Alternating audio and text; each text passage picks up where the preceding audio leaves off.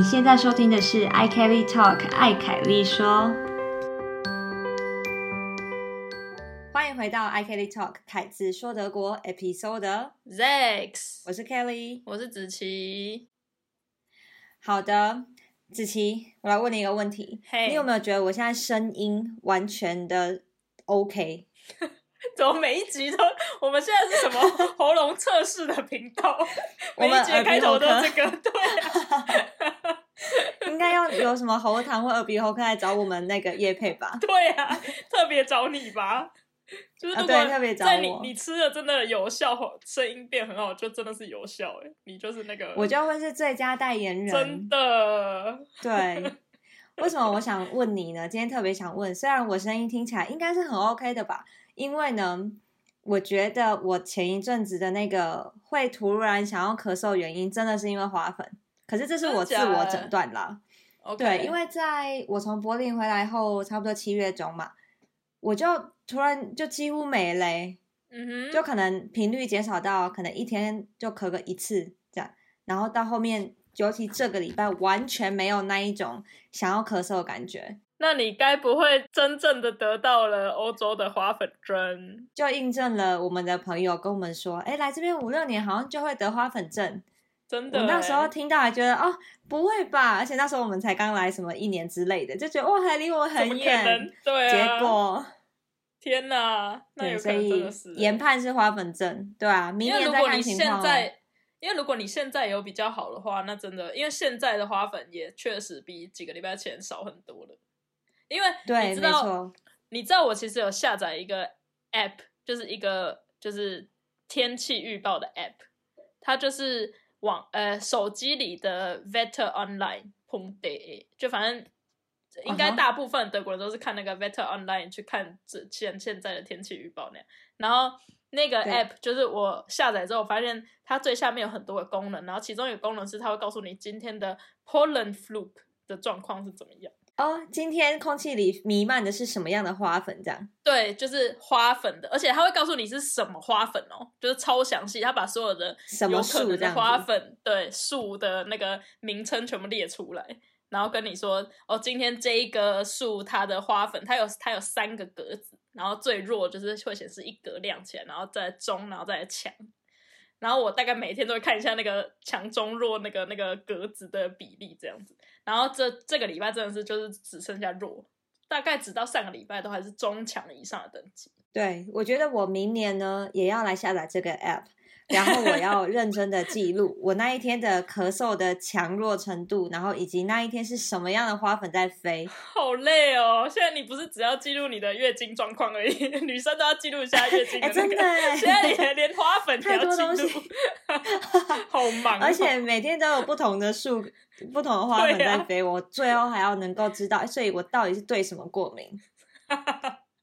好忙这是哦。土法炼钢式的记录哎，对啊，没办法，哎，不然这个可以。测吗？如果我走去的诊所，他可以帮我测我对什么过敏吗？这好问题，我不知道。我好像可以测花粉，可是怎么测跟你到底对哪种花粉过敏，我不知道哎。我猜可以对吧，但对啊，这么神呢？他把所有的二十种花粉拿出来烧你的鼻子，这样。对，然后看这时候是强烈打喷嚏还是就哎还好啊，医生，这个我还好这样。请你接下来的十集的 podcast 每一集之前都弄一个花粉，看哪一个做出来的 声音。今天是叉叉树的花粉这样，我们现在什么花粉频道？这可能就要用 YouTube 来来呈现了，就看那打喷嚏一直在打喷嚏。好真实哦，实境对，因为秀。我的德国室友他也是对花粉过敏，然后只有对某一种树过敏，他是知道是哪一种树的。OK，嗯，对他知道，他可能也有做过记录吧。对啊，他怎么知道？你好像可以，你应该可以问他一下。他就是也看 A P P 看说，哎、所以我现在打喷嚏要严重，那现在到底是谁？凶手是谁？然后就看说现在是飞什么粉这样。哦，就是这样哦。可是，对，他是这样。可是那个网络上，它同时一天内会有很多不同的，至少三种或两种以上的花粉在那边飞，你怎么知道确切是哪？对，所以抓一个大概率，他每次强烈打喷嚏，他就会看一下看一下，然后每次都看到同一个凶手，那就是你了。就是这样子抓，就是一个大概啦。所以他他就会嗯经验法则的说，哦，如果今天飞这种粉的话，就哦不宜出门啊，OK，看农民力这样。真的哎，不宜 出门被花粉症感染，这样。好，那我上周还做了什么事情呢？直接来跟大家分享一下。啊、嗯我礼拜天去法兰克福找朋友。那从我这边去呢，我就要极致的使用四十九欧票，所以呢，我要转车两次，大概单趟要三个半到四个小时。OK，反正我就我刚好下礼拜要考试，所以我就带着书看，所以就时间上我觉得也还行。在搭车的时候，我就想到一件事情，这我就要来问一下子琪，你听到转车城市，你会有什么样的想法？你觉得到底是怎样的城市会叫做转车城市？那就是感觉是一个很多月台很大的车站的一个城市，然后应该那个城市的火车站也会有很多小店吧，比如说卖一些零食或什么小吃什么，就是让大家在转车的时候可以在那边逗留一下。嗯，就是一些大站，像什么柏林车站啊、法兰克福车站啊这种。对啊，没错，这是一种我认为的转车城市。还有另外一种，我当天要去法兰克福的路上，我有遇到，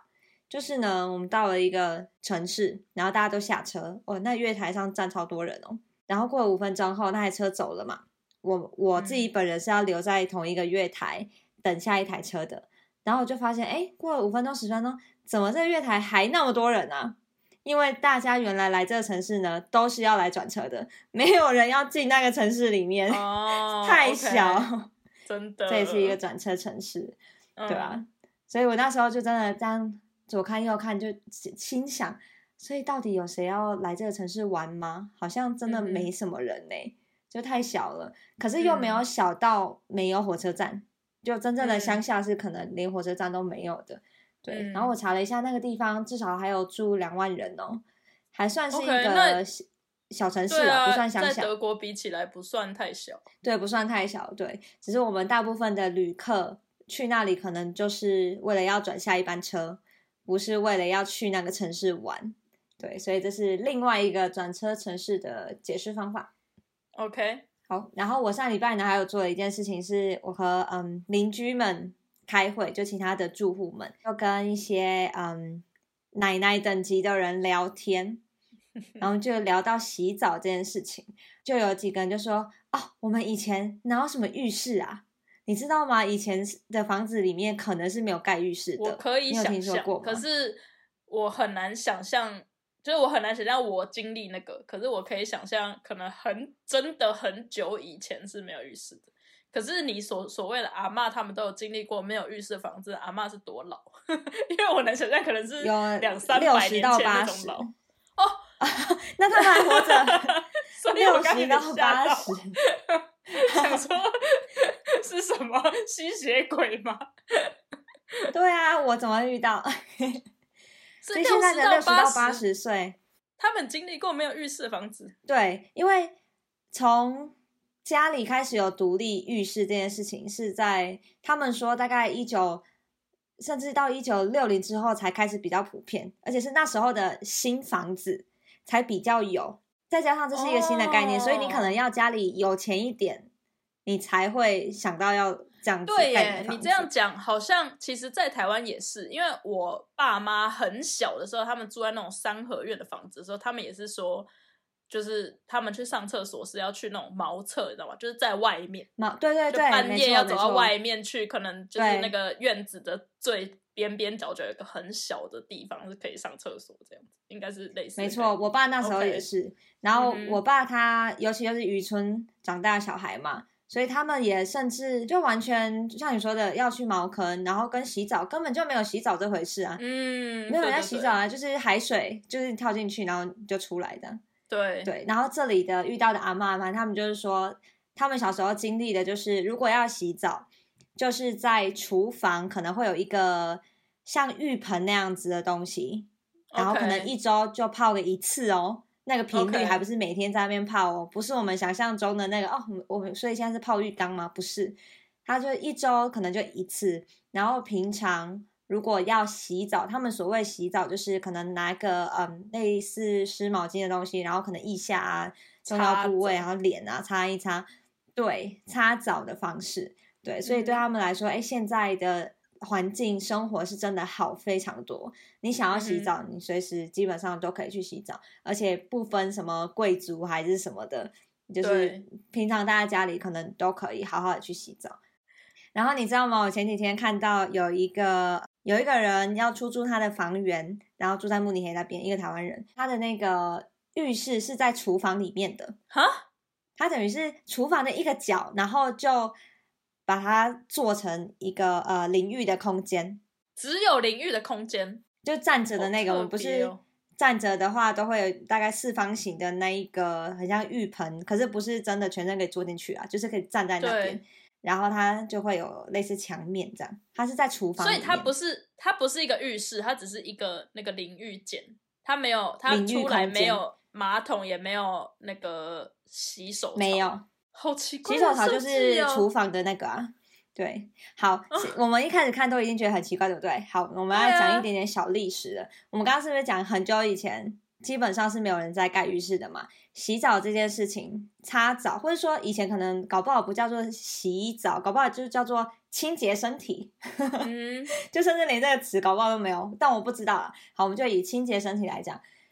以前在那一个情况下要清洁身体，就是在厨房进行嘛，因为热水的管线啊什么的，可能也不是通到所有的房间，嗯，所以它的所有的热水也很合理。那厨房就是最需要热水，你要煮饭要干嘛？嗯所以如果你要洗澡，好，那都在厨房解决。那我们来想象一下，如果今天要做一个老屋翻新，然后我们看大现代人，当时的现代人，现在有了一个，哎，我想要独立空间淋浴的地方，那它最合理也经济成本效益考量下，最好的方式就是在厨房直接隔出一个空间，它管线也好拉，直接在那边做一个小空间出来，可以在那里洗澡，这样是蛮合理的吧？对啦，可是合理跟实不实用，感觉又是两没错，以我们现在的看法，就会觉得，哎，啊，不行吧？对，对啊，其实有一个专有名词，哎，叫做 Frankfurter Bad，法兰克福式的那个淋浴。好，这个 Frankfurter Bad 就是在二十世纪初期，他们开始慢慢的意识到说，哎、我们是不是有一些房子可以就是加入一个独立的淋浴空间啊？可是又为了考量目前的房子的结构等等，他们就会在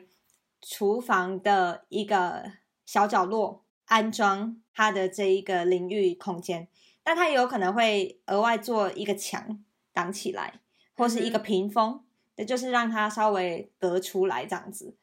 对可是就没有像我们现在想象的，就是哎，厕所就是跟卫浴它是额外的一个很新的地方，然后里面甚至就非常的现代，有一个漂亮浴缸，或者甚至你从里面可以看到很美的 view 还是什么的。对，以前就真的不是这样。对所以呢才会，我们现在在这边，如果你租房子，你很有可能就租到百年老屋啊，那你就是租到那个时期盖的房子，那它很可能就是长那样。我好好奇哦。对啊，我们现在真的很难想象哎，可是我们在德国，啊你真的很容易住到百年老屋，那有可能它的嗯格局就会让你觉得、天哪，为什么德国人会盖屋子盖成这样？可是我们仔细去想想，一百年前的他们那时候的时空背景跟现在是真的差很多的。嗯，确实，如果有听众就是正在住在这样的房子，或是朋友住在那样房子，欢迎就是不介意的话，可以拍个照让我看一下。对，我很想觉得很有要看一下。趣。对啊，每个房子的格局居然完全不一样，居然还有这种格局，这以前从来不知道。没错，我现在嗯就在想说，比如说像我家啊，我们的那个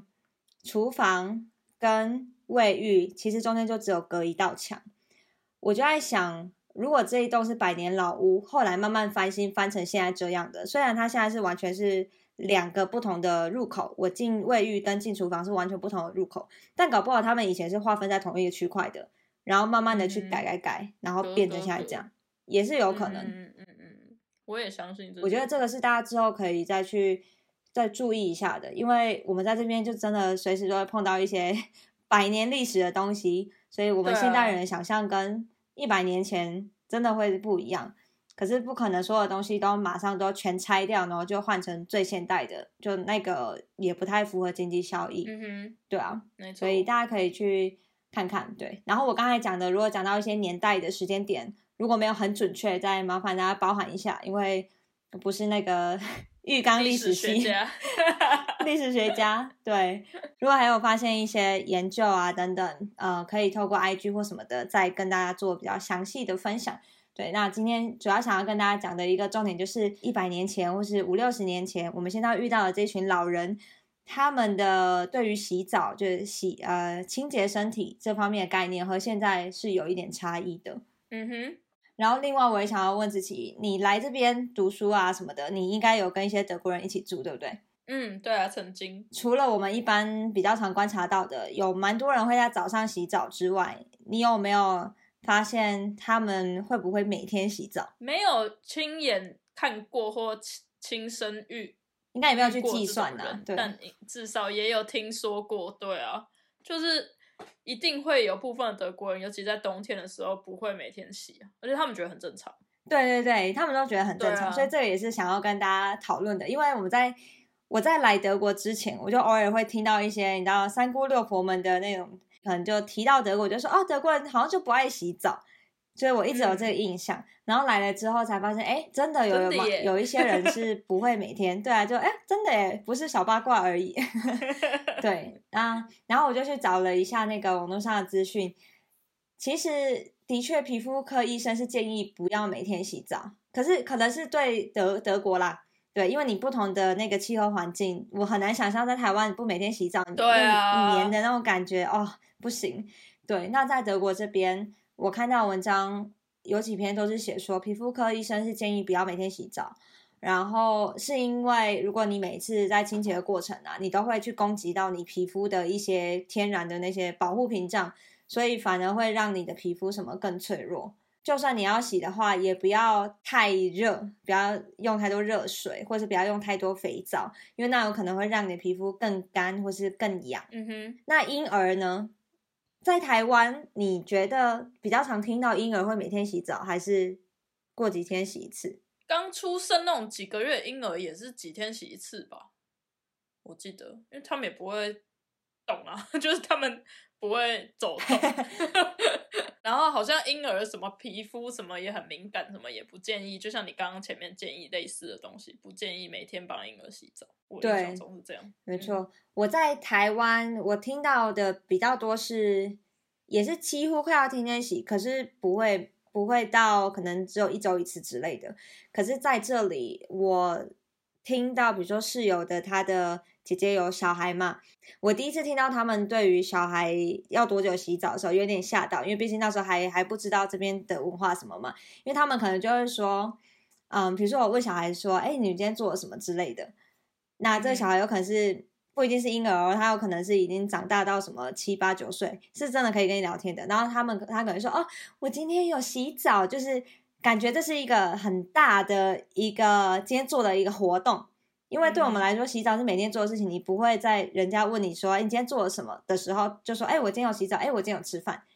这个就不会特别讲。所以显然对他们来说，这是一个比较特别的活动。对，然后我后来就发现，哎，有一些其他陆续有小孩的这些德国朋友们，他们也都觉得，哎，根本不需要每天洗。甚至当你问他说：“哎，你会每天帮小孩洗澡吗？”他们都露出一个“哈，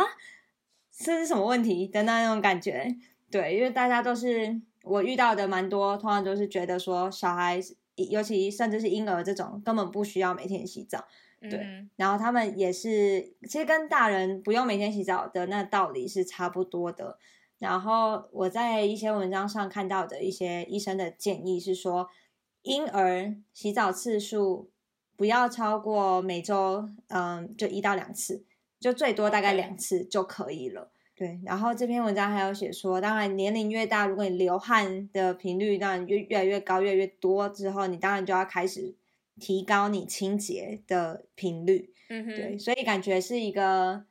要你要不要洗澡，是建立在你需不需要这件事情，嗯哼，而不是我觉得我每天都要洗澡，然后我就要去洗澡。没错，好，这个是一个嗯，我觉得蛮大的文化差异，在我一开始来的时候。还蛮不能适应的，对。那一开始一开始你听到有人这样讲的时候，都会觉得 哈，就是吓到啊，对啊，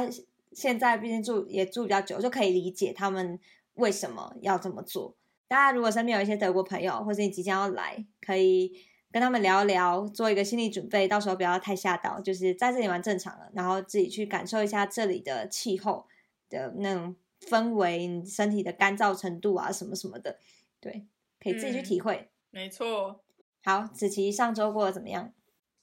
上周还不错，就是呢，因为主要是因为又讲回天气，就是上上周我记得我们两个呃非常认真的分享我们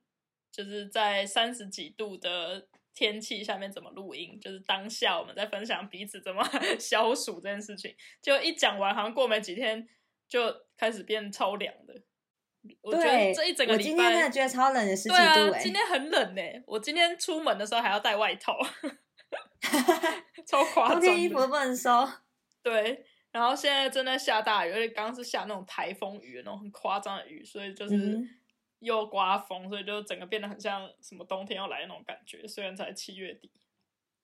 但也因为这样，我觉得还是比就是热浪好很多了，就是宁愿这样子凉一点。对，对，我同意。对，所以像现在那个希腊那边现在在森林大火，就是很可怕。对啊，整个差很多哎、对啊，明明没有很远，然后两个世界。洲，没错。对，希望那个也赶快结束。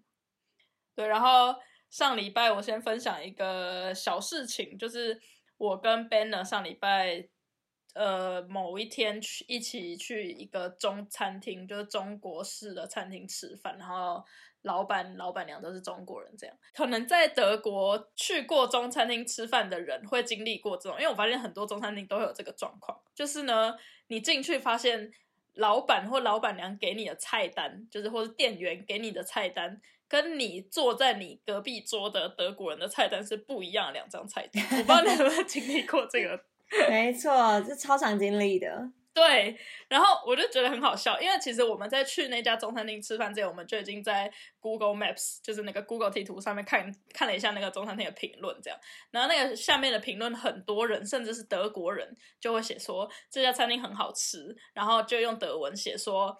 一定要询问另有没有另外一张菜单，然后那时候 他们也发现这种隐藏对，他版的们发菜单现了，没错。然后我那时候就觉得很好笑，因为我已经有经历过类似这样中餐厅。结果果然，我跟 Bennett 去的时候，他就看到我是亚洲脸嘛，所以他一开始就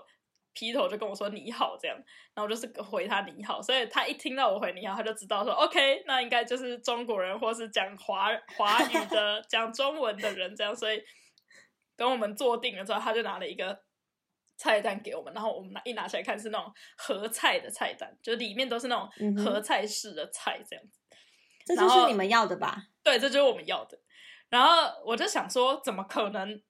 所有的人都是一模一样这个菜单？因为那菜单认真就只有合菜哦。我就想说，怎么可能德国人会知道要吃这种东西？结果我们刚坐下没多久，就我们点好菜之后，就有一对德国情侣来坐在我们的后面那一桌这样子。然后他们一坐下之后，店员就给他的菜单，然后我们就走特别走上去看，然后就发现他们给他们拿到的菜单是那种一整本，就是很正常德国人会拿到的菜单，然后打开就是那种什么脆皮烤鸭、炒面、炒对饭那种，就是一一个人然后选一个口味的，酱。对对对对对对对那一种，我们在杜宾根不是有一间中餐厅，然后它其实是从它顶，它是顶了一间墨西哥餐厅还是什么的，没错，然后改成中餐厅嘛。嗯哼，我记得我们之前去吃的时候，我们隔壁可能不是吃你刚刚说的那个，他可能是什么脆皮烤鸭，然后他就是选一个酱，然后有饭，不是隔壁可能是汉堡薯条，没错。超级冲突的。超好笑！我记得有一次，我不知道是跟你还是跟谁，也是去同一家餐厅吃饭，他也是看到什么人会拿不同的菜单，然后呢，没错，然后我记得是我们隔壁桌也是一桌德国人，可能四五个人，然后他们反正可能是同时开始，他同同时点好菜，他们点的当然是就是西式的菜，在墨西哥式，然后我们点的是中式，然后菜可能是差不多时间上了，结果他们就发现我们点我们吃的东西跟他们完全不一样，我就有听到他们彼此在那个他们的小圈圈里面讨论说。他们哪来的那些菜？超好笑那，菜单上有吗？为什么我没有看到？叫做充什么问号。没错，这是德国特有的现象。没错，在中餐厅吃对饭会常常有的小插曲，这样。对，但我很好奇，会不会欧洲其他的城市的中餐厅也这样？如果有人知道，可以跟我们讲吗？对啊，我也很好奇耶，还是只有德国一个中餐厅两个世界。好，那你上周还有做什么事情？上周呃还有呃我们参加了我们在 Tubingen 应该是 Tubingen 最后一次的 Stadtfest。Tubingen 其实每两最后一次为什么啊？因为我们可能明年就不会，或是后明后年就不会在这里了，所以是是你们问题。我想说，杜宾跟 他为什么最后一次了？不是这个城是要灭城啊还是怎样是我们的最后一次。对，好，然后子琪刚刚讲那个单字 Stadtfest，就是可以把它想象成一个城市嘉年华的这种概念。，对，有点像这个概念。呃，他的意思是，就是他会，呃，其实是每两年一次，但是今年去，其实去年有办，然后今年又重新办，是因为今年他是以补办 COVID 那时候疫情的时候取消那一次的名义重新补办这样子。嗯哼，然后 Starfest 我们自己很喜欢，就是因为它除了是在老城区里面，老城区就是一个还蛮适合大家一起聚集的地方以外，对，然后它是一个很特别的 fest，是因为呃，它会有住在 Tubingen 的各种不同种族跟语种跟各种不同的 community 的人会在整个老城里面办各种不同的摊位跟活动，然后嗯，对，就是不管是种族啊，或者是有各种的社团啊、俱乐部那种各种不同的，对对。有不同兴趣、不同喜好的人，也会都是会一起来参加这个活动，然后办一些呃表演啊，或者是做一些食物给大家吃，这样。我就觉得还蛮值得参加的。就除了体验德国当地的那个 fest 的感觉，你也可以在一个 fest 里面就可以体验到各种不同嗯。文化的那种。而且听起来规划蛮好的，因为一个城市里面就是有住着很多各式各样不同的人，然后有着不同的文化，没错，然后可以透过这样子一个庆典，然后就让大家都聚集在一起。对啊，对啊，我我也觉得很很特别，然后也很对，也可以让大家可以好好认识除了你自己以外，其他就在同一个城市里面其他人的文化、啊、跟特色食物活动这样子。对对，然后刚好那一天就是，嗯，有朋友刚好也从其他城市来拜访，还有 Banner 的家人也在那个周末来，所以我们就是可以有机会跟朋友还有家人一起去 Startfest 走一走，我觉得还蛮特别的这样子。就是、对，因为在我觉得很多 fest 在德国的，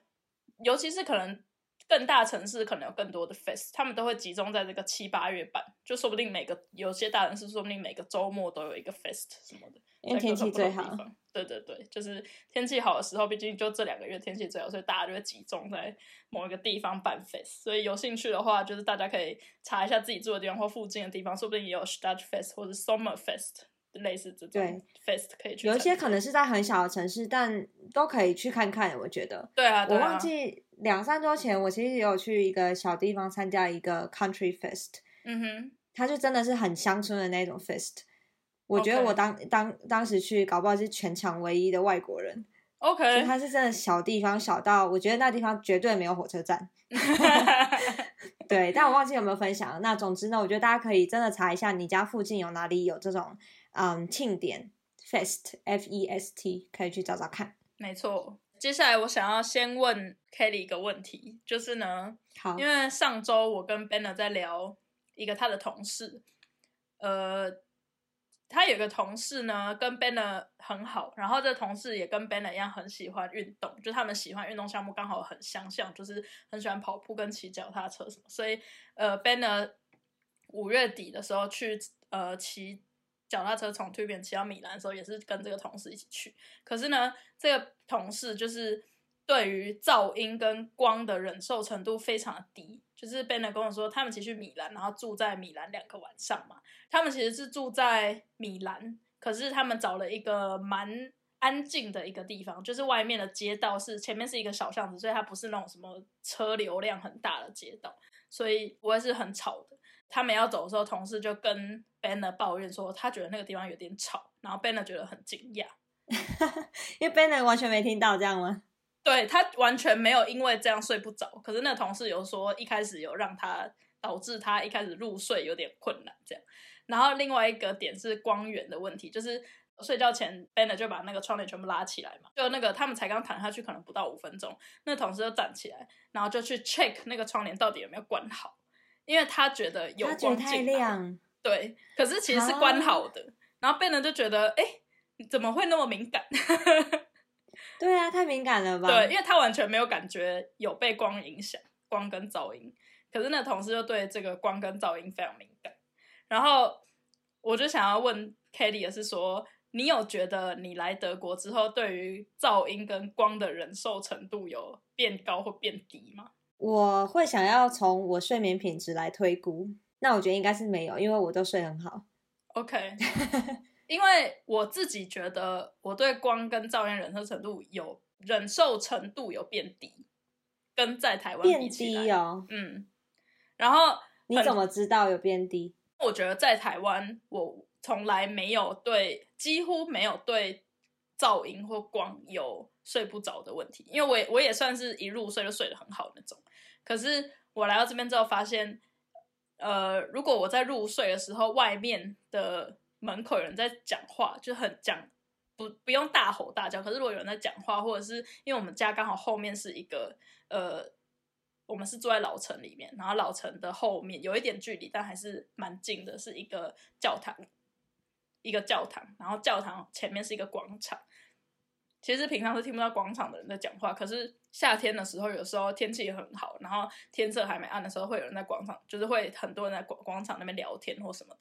然后如果有一定程度的人在那边聊天，你就多少会听得到。然后我就发现，有时候我会因为这样有点觉得没办法睡着。然后我就很惊讶，因为以前的我在台湾是我们家其实离那个大马路，就是那种什么那种车流量很大但我，也没有到很远，其实就是转个头看，就是窗窗户转过去看是看得到，可是我也没有觉得很困扰。可是来到这边，我居然会对广场上的人们在聊天这件事有曾经觉得困扰。这我就想问，这个是因为在德国还是在台湾地点的问题，还是年纪的问题？应该都有啦，应该都有。我反而你刚才讲这一段的时候，我就想到，我好像有因为来德国之后环境相对安静，所以回台湾就容易觉得环境噪音很多，嗯，感觉你一出门就到处都是声音，不管是路上的可能车子啊，然后喇叭声啊，然后就是人声鼎沸，对我好就用这个像也成语来，形容。对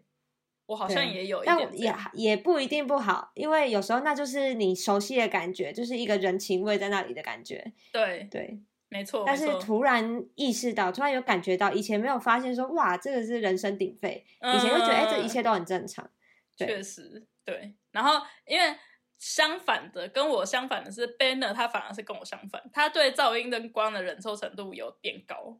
就是他以前是那种，他以前是很很夸张，尤其对噪音，光我没有他还好啦，可是噪音是他很夸张的是，他尤其在以前念书的时候，他需要完全安静的一个环境。是哦比，如说他在图书馆，然后图书馆你在那种自习室，或是就是那种图书馆有很多地方是有一个大的空间可以给你自习这样子。然后他夸张到，比如说他在那边自习，然后他是不能听音乐的那种人，就是一定要完全安静。哦，然后他以前还没有买那种耳机的时候，他就自习到一半，然后如果附近或者是远远有人在用很小声那种稀稀疏疏的那种，就是那个气音在嗯讲、讲话的时候，他会马上听到，然后他会马上就是抬头，然后去找那个声源在哪里。然后他会去跟他们讲，他不会跟他们讲，可是就会看他们这样。然后如果他们讲很久，他就这样瞪他们。他还是有采取行动。对，然后我就会说，因为真的真的太夸张，夸张到我我每我到后面就跟他说，我觉得你很像一种动物，就你知道狐獴吗？就是那狐个獴蓬蓬丁满，就是那个狮子王里面那个丁满，那个眼睛超大颗那个对，一听到声音，然后他们就这样抬起来，要警戒那种。他就是那样，他就是图书馆里面的丁满狐獴，就很夸张。他只是没有站起来而已。对他只是没有站起来，然后手没有这样弯着的。他很夸张，以前对噪音。然后我自己觉得，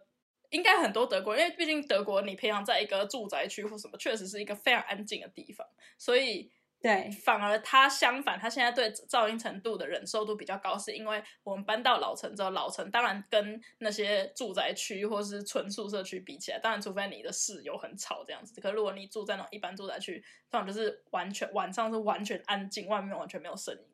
所以相对到老城来说，偶尔会有一些人在那边喝酒啊，或者在广场聊天。反而我觉得他就对那个声音忍受度越来越高，越来越高。就是现在变成就听久了就会习惯了。对，我觉得是。有时候反而前隔天早上起来，我问他说：“哎，你有听到昨天那个外面有酒鬼在那边喝酒？”他说：“啊，没有啊。”他早就已经完全没听到。对。你知道在斯图加特这边啊，嗯，有一区学生宿舍，它就盖在某一站的铁轨旁边。天哪！所以很吵。对我有曾经去那边拜访过一个朋友，然后我们在厨房讲话什么的，就会间隔几分钟就会有那个，而且是乌棒哦，乌棒就是每十分钟都来一次那种，而且然后还那边还算站还不小。所以就是一直都会有铁轨那种列车经过的声音，对。然后我有问一些在那边住的朋友，他们就会说，那听久了就会后来就会习惯了。嗯哼。但其实是住久其实不太好啦，因为噪音污染它就是一种污染嘛，你长期下来其实对你的可能身心又不太好。当然，对。回到刚刚我们说的那个 Banner 同事，就是对噪音跟光忍受程度很低那个同事，他其实最近。这几个礼拜都在找新的房子，因为他现在住的地方，他也是租的，然后是 Tubingen 附近的一个非常非常小的村子，什么只有几千个人住的那种村子里面。然后有火车站吗？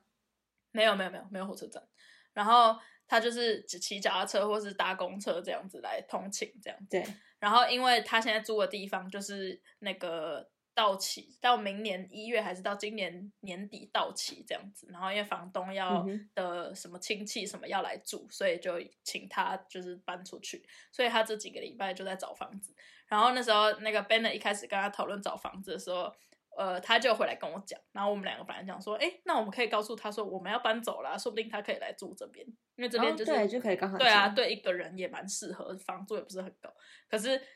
过了十秒之后，我们想说算了，他很不适合住在这边，因为这也太吵了。对啊，以以他对噪音跟光的那个忍受程度，他一定觉得这边超吵。然后白天这边又有光，这边又没有窗帘，他一定崩溃。所以就果然，他这几个礼拜，因为他会去呃看一些房子，或者是看一些租屋嘛，然后他就会跟 Banner 分享说：“哦，我昨天又去看哪一个地方的房子什么。”目前为止，他讲那些地方都是真的在 Tubingen 外。外围的那些郊区非常非常小的地方，就是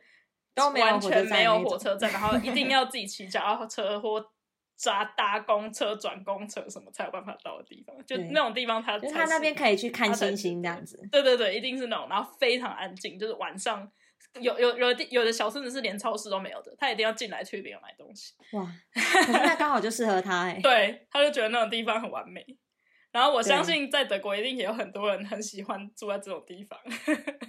没错，而且我觉得像住在乡下，有时候不方便的就是交通啊。他又刚好很喜欢骑脚踏车的话，对他来说就没差。他有脚踏车等于有车啊。没错，没错，对。所以就对他来讲很完美，因为他们对他们来讲，夏天、冬天就天气骑车根本不是问题啊，他们也不介意在很冷的冬天骑车或什么，只要他住的地方不畏风雨。对，重但重点是要他住的地方真的够安静，够可以让他回去休息，然后光线不要太就是太影响到他的生活，这才是最重要的。对，而且乡下还比较便宜耶，所以他有这样子的习惯习性蛮好的。对啊，我觉得真的差很多哎，因为。这就让我想到，我记得我阿妈，就是我小时候，我我有跟他聊过天，然后就聊到说，如果可以选自己住的地方买房子啊什么的，你会想要住在哪里？然后我记得我阿妈的时候，她就是一个很传统，就是在台湾长大的那种，就是对，就是老人家嘛，所以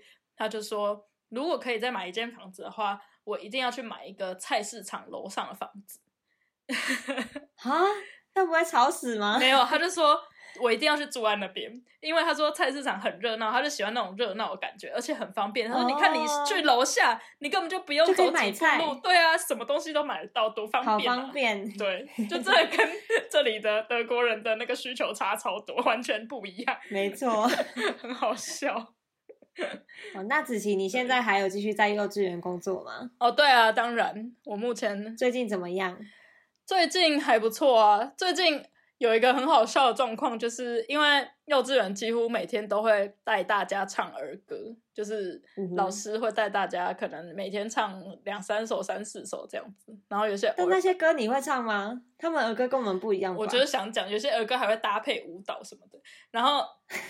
这两个月耳濡目染下呢，我会平常平日自己的日常生活就会唱歌，尤其是刚刚就是我们在录音前不是下了一场大雨嘛，然后我们两个就在那边看，因对为还打雷什么的。然后我就马上想到一首跟打雷下雨有关的儿歌，等一下，这是该不会以后那个什么试用期的时候还会考试？就哎，来子琪，现在下雨哦，马上想出一首歌。有可能。而且我发现儿歌也有，就是随着不同的流行趋势有不同，它有在演进呢。因为我现在在，因为以我当然不知道。德国的儿歌嘛，我知道都是我们以前台湾学的，我们小时候知道那些儿歌，我从来没有学过德国的儿歌，所以我学到德国儿歌都是从现在在幼稚园工作开始学那些儿歌，然后从大概我在那边开始工作，大概三四个礼拜之后，我就会有记住一些儿歌的旋律跟歌词，然后有时候回来，然后会跟 banner 就唱给别人听，说：“哎，你有听过这首吗？”结果到目前为止，我在幼稚园学到儿歌，他都没听过哎。然后我就想说啊，你你是没有童年吗？怎么可能你在你的幼稚园或小学没有听过那些儿歌？他就说真的没有啊。然后他就跟我讲说，你直接质疑他没有童年呢、对，完全 超凶。他说我都在骑脚踏车哦，我没有空听音乐。我我会质疑他没有童年，是因为他真的没有童年。就是我每次跟他讲说，哎、我跟你讲那个以前，比如说有一个卡通很流行，或是迪士尼的某一个动画，或是什么，或是什么歌，狮子王》什么里面的歌流行，他都没有听过。然后我想说，你真的没有童年？你真的没有童年呢、对啊因为啊，他在运动啊。所以我就一直帮他找个那个。对我每次讨跟他讨论一个小事的东西，他如果没有记忆，我就马上会质疑他有没有童年这件事情。对，然后他就他就跟我讲说，我以前儿歌是有哪些哪些，然后我就发现，哎，真的就是他一直在演变呢，你知道吗？就是跟那个流行歌的道理一样，就是每一个时期都有不同流行的儿歌，哎，超有趣的。没错，对啊，你知道在台湾现在的，比如说幼稚园大班好，不是都会要什么惩罚毕业典礼吗？然后他们跳舞可能是那种韩团 K-pop，哇塞，就是不管大学生还是幼稚园毕业，都在跳韩团的歌，都在跳什么什么阿玛奎卡什么的，太怎么跟上时可以这么流行啊？对啊，大家可以走慢一点吗？我快跟不上了。对呀、我也是哎、我真的没有办法，韩韩团 K-pop 的歌我没有办法。而且 K-pop 很快，就是它的每一个朝代出来都很快，就觉得是不是每个月都在有一个新歌？对啊，很夸张欸。大家到底怎么 follow 的？对，所以我就发现在这里幼稚园也那个儿歌，光是儿歌哦也跟着时代有在流有流行不同的儿歌，超有趣。越来越流行。对啊，然后所以我现在就是真的会在日常生活中遇到不同的情境，我就会突然脑袋里面蹦出一首儿歌，我觉得好可怕哦，被儿歌洗脑。你也你也被洗脑了，对 对啊，对，小孩就从小这样被洗脑。对啊，然后我现在 Spotify 的那个就是记录里面都是儿歌。我昨天要查一首歌，然后一按那个搜寻，然后往看下面全部都是儿歌，因为我觉得有时候听到一个儿歌，然后试试看他那那首歌要怎么唱什么的，或者是在幼稚园听到回来查，然后就我的搜寻记录现在全部都被儿歌洗掉。我觉得你很尽责敬业，就你回家还有赶快做功课，就是恶补一下儿歌怎么唱。主要也是好奇啦，因为我可能没有办法听得懂每一个字，所以我就想说，那他到底实际上怎么唱？就我想看那个歌词，就是看一下他怎么唱这样，所以就会加减搜寻一下。嗯在这里，幼稚园老师他们其实每一到两年，通常至少在 t u b 我知道是平均每两年，至少两年会有一次进修。进修就是可能会请老师去那个市政府学儿歌，不是，就是可能会更新一些，比如说新的幼稚园的规定啊，或者什么儿童的新的规范或什么的。然后大概那个进修就是可能我我猜台湾也有可能就两三天这样子，然后就是老师去那边进修两三天，然后去上一些课程。我就好奇那个进修的课程里面有没有教最新流行儿歌？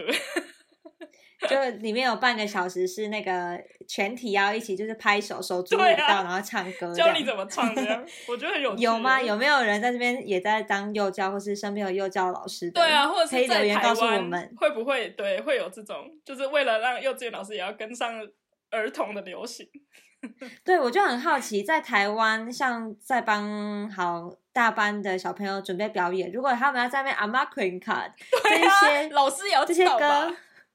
对啊，是老师他额外去学，还是说他们就是会找一些，比如说流行舞蹈教室的老师，然后专门来训练他们，就是上这个舞蹈表演课，然后再去表演，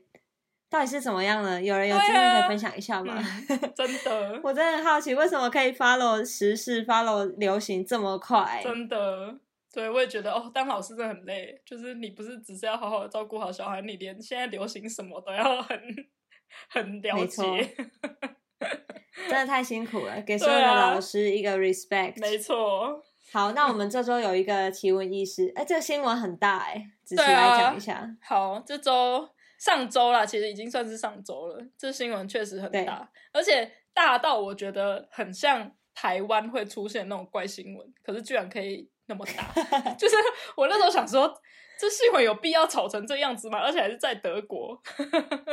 对呀、很少见哎。没错，这新闻呢，我就把这个新闻的标题称作《柏林的狮子惊魂记》，这是我自己取的标题。然后呢，为什么是柏林？很骄傲哦。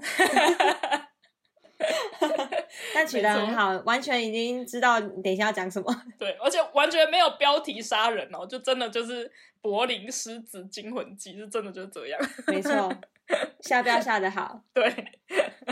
就是呢，上个礼拜四，就是七月二十的时候呢，那个柏林的警方他们就宣布说，他们在柏林西南部的那个，就是柏林 Berlin 跟那个 Brandenburg 中间有一个柏林的西南部的地区叫 Potsdam 这个地方，发现了一只呃那个大型的猫科动物，然后警方说疑似是一只母狮子，就是在路上游荡，所以他们那时候就马上呼吁住在那附近的居民，就是甚至柏林的很多地区的居民，尽量留在室内，就不要在外面游荡，以防遇到这一只狮子这样子。然后这个新闻一出来，就是变成全球呃全国的大新闻，因为就大家想没说，怎么会突然有狮子，而且是在柏林，就是一个那么呃市对啊，就太突然了吧？对，然后大家就很可怕。我我还有看到一个就是新闻是采访附近的人，然后大家就觉得怎么会这样？可是然后有人说，对我现在要赶快回家的，就是很不要再怕采访了，让我回家避难。对，就在外面采访一个老先生，然后就说他现在要赶快回家，大家真的很惊讶。对，然后呢，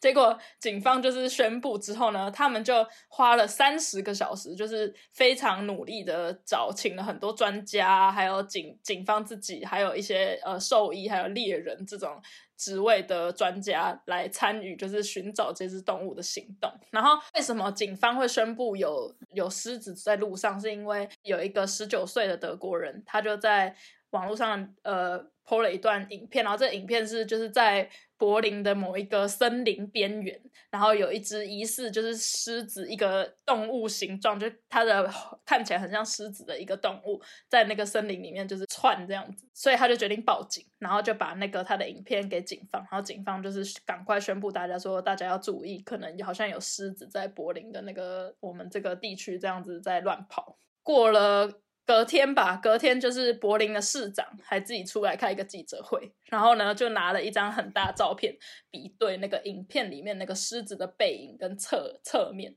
然后就告诉大家说，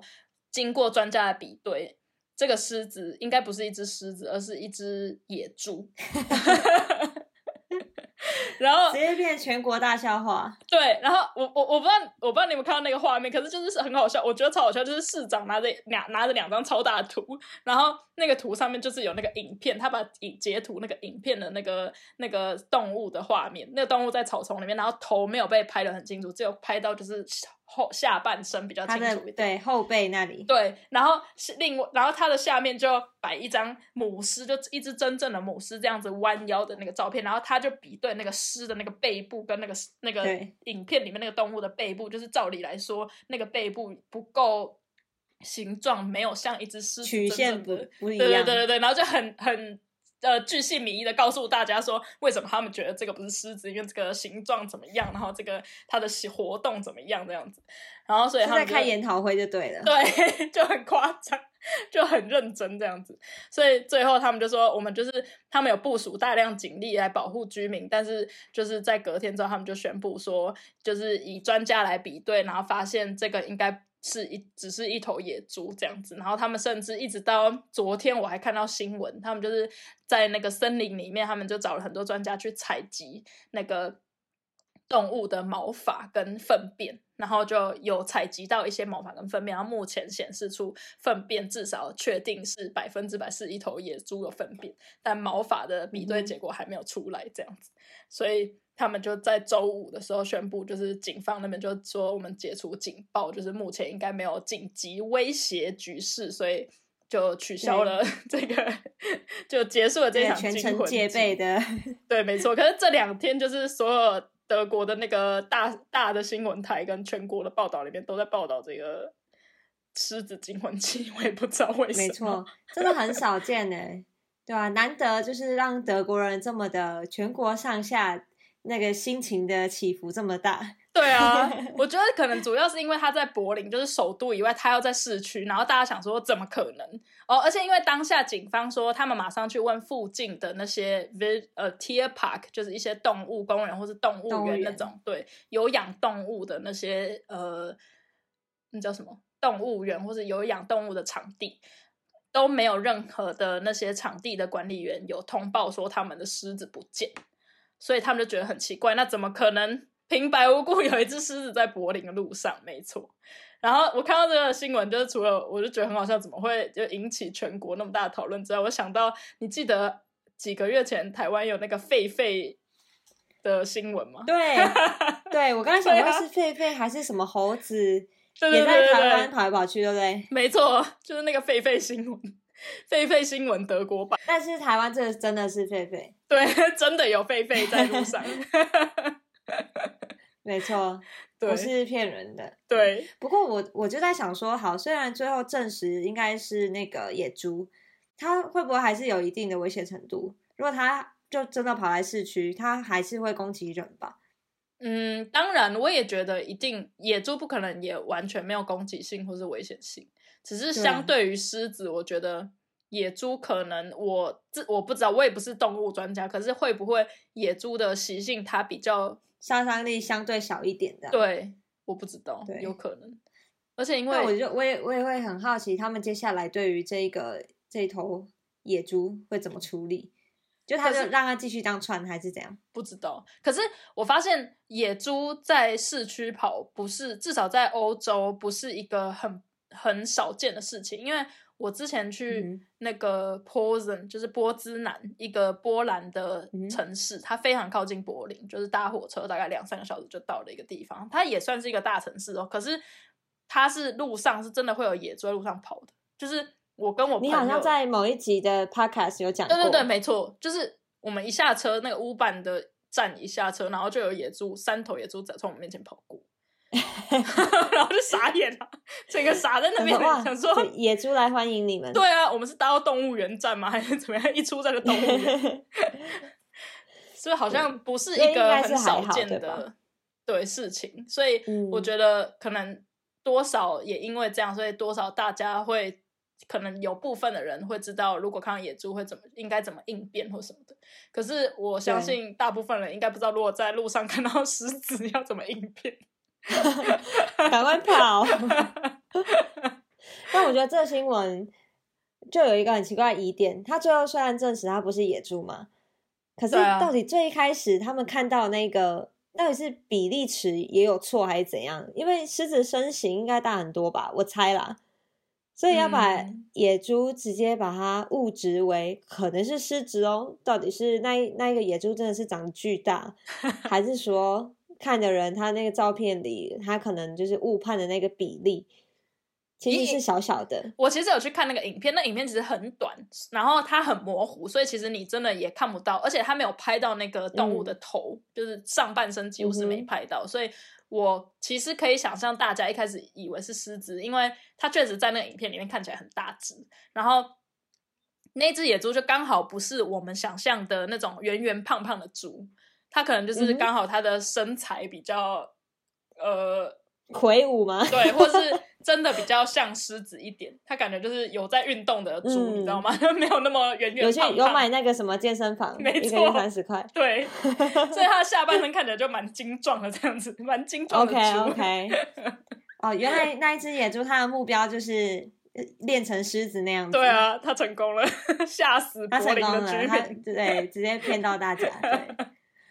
对，然后虽然我们现在事后来来讲，好像就是把这整件事情当成一个消耗来看，但如果换个角度想，不知道这是不是也也算是谨慎？因为如果万一他真的是狮子怎么办？对啊，其实也是好事啦，就是真的没有真的狮子在路上乱窜，